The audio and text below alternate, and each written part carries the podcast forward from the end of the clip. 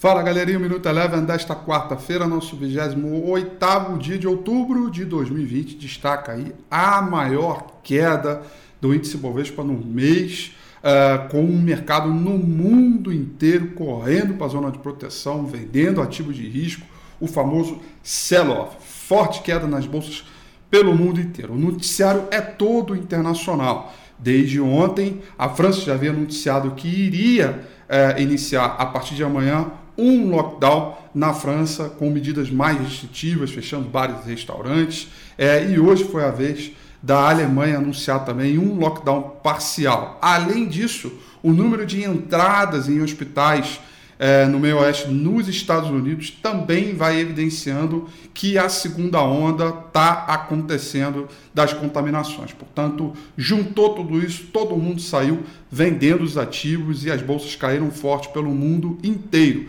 O S&P 500 caiu 3,53%, o índice mercado emergente com queda de 2,50%, petróleo caiu 5,24%.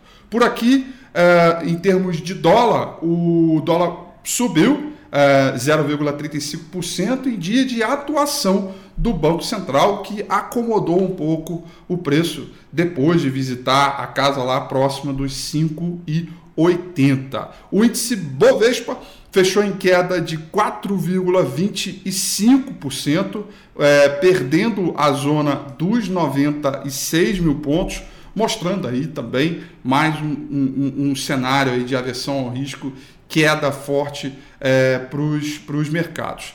Nos destaques, é, não teve nenhuma ação do índice Bovespa que trabalhou no terreno positivo hoje, ou seja, o índice Bovespa inteiro, das ações do índice Bovespa inteiro, todas trabalharam no terreno negativo. Digamos que a que menos caiu foi Taesa, que caiu apenas 1,25%. Já no campo negativo, a maior queda ficaram para as ações da Cielo após entregar o seu resultado referente ao terceiro trimestre, com queda de 11,66%. O Minuto Eleven fica por aqui. Quer ter acesso a mais conteúdos como esse? Inscreva-se em nosso site www.elevenfinancial.com e também siga a gente nas redes sociais. Eu sou Rafael Figueiredo e eu te espero no próximo Minuto Eleven.